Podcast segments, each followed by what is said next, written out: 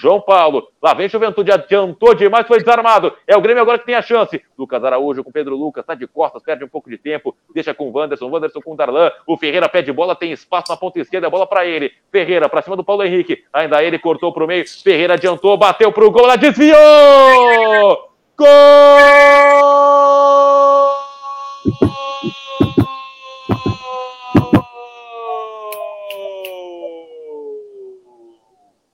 É do Grêmio!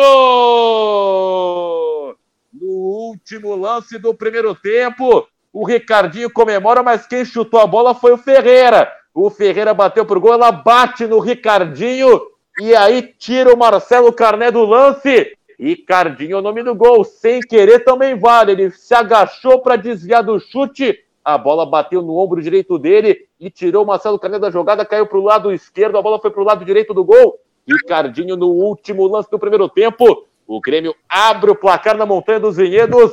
E agora em Bento Gonçalves, um para o Grêmio, zero para o Juventude Lucas Freitas. Durante a semana toda se escutava de Borré, se escutava Diego Souza, se escutava todo mundo. Romildo, oh, Romildo, ei, continua com o guri. O artilheiro do Grêmio na sorte tem que ter sorte. Ele, Ricardinho, foi muito sem querer querendo. Sim, senhor, mas é gol do Grêmio. Ferreirinha, o Papalega sobre a cima, deu um chute errado. A bola explodiu nas costas do menino do Grêmio, que chega ao quarto gol na temporada. O artilheiro do Grêmio em 2021, no dia 25 de março, é ele, Ricardinho, o menino da base, os guri tricolor. Estão mantendo a cena de não perder no gauchão e coladinho na liderança com o internacional Guilherme Moreira.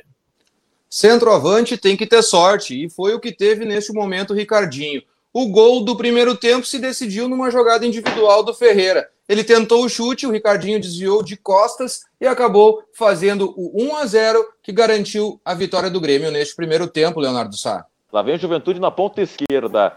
Castilho toca atrás com o Marcos Vinícius, corta para o meio ainda ele. Ele toca atrás com o João Paulo. Juventude tomando a iniciativa nesse segundo tempo, né? 17 minutos, tenta vir para o empate. Aí o Castilho caiu, está dando vantagem. Elton domina, jogador revelado pelo Inter, abre na esquerda com Castilho de novo, abriu na ponta esquerda com o Eltinho, ele faz o levantamento na área para o Matheus Peixoto!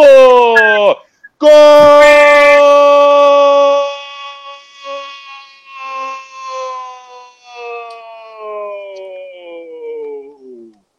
É do Juventude!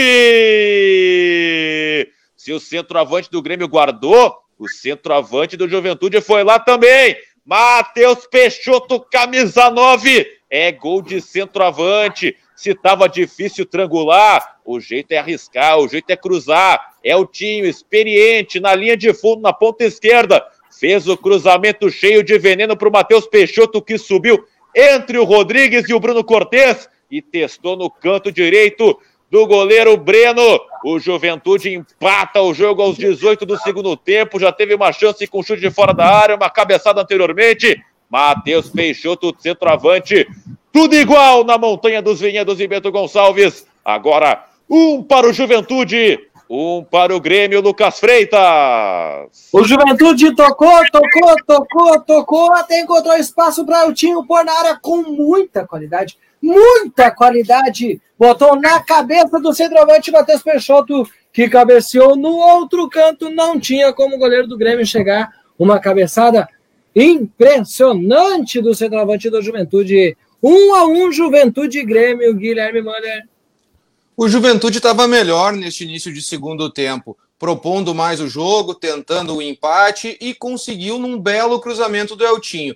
Mas vale destacar que a defesa do Grêmio e foram Rodrigues e Cortez. O jogador do Juventude estava sendo marcado pelos dois jogadores do Grêmio. Nem Rodrigues e nem Cortez subiu para pelo menos atrapalhar o movimento do camisa 9 da equipe do Jacone, que fez um belo gol empatando a partida na Montanha dos Vinhedos, Leonardo Sá. Olha Quanto o erro de passe, lá vem Juventude, invadiu a área, Marcos Vinícius caiu, pênalti!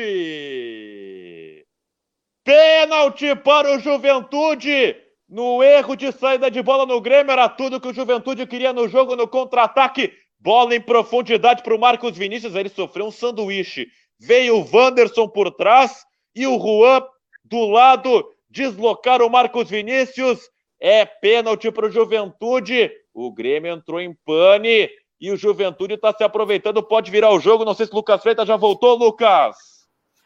Isso mesmo. O Grêmio entrou em pane, bobeou na saída de bola. Pênalti para o Juventude. O Papo tem a chance de virar o jogo naquele sanduíche maroto que aconteceu na entrada da área. Pênalti que foi do jogador do Grêmio. Olha, acredito que foi até o Lucas Araújo. Ou Wanderson, Wanderson. Leonardo Sá. Veio o Wanderson e o Juan, né? O Juan que deu um empurrão. Juventude, em questão de cinco minutos, pode virar o jogo. Partiu, é o time autorizado, bateu! Gol!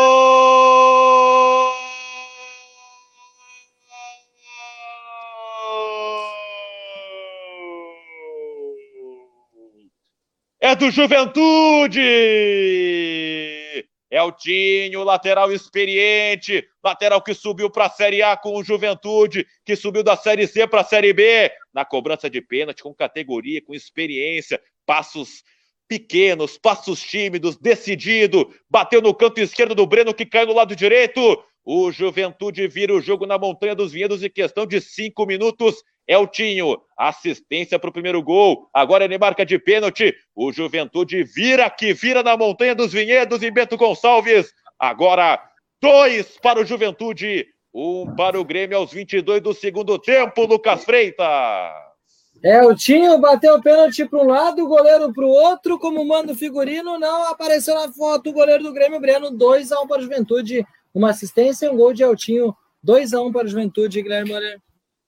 Pênalti muito bem batido pelo capitão e experiente Eltinho. Mas mais uma vez, um erro do Grêmio, um erro na troca de passes, como já ocorrera na partida contra o São José. Aquele jogo foi o Darlan que errou. Desta vez, o erro de passe resultou num pênalti cometido por Juan e a defesa do Grêmio está deixando a desejar nesse jogo da Montanha dos Vinhedos, Leonardo Sá.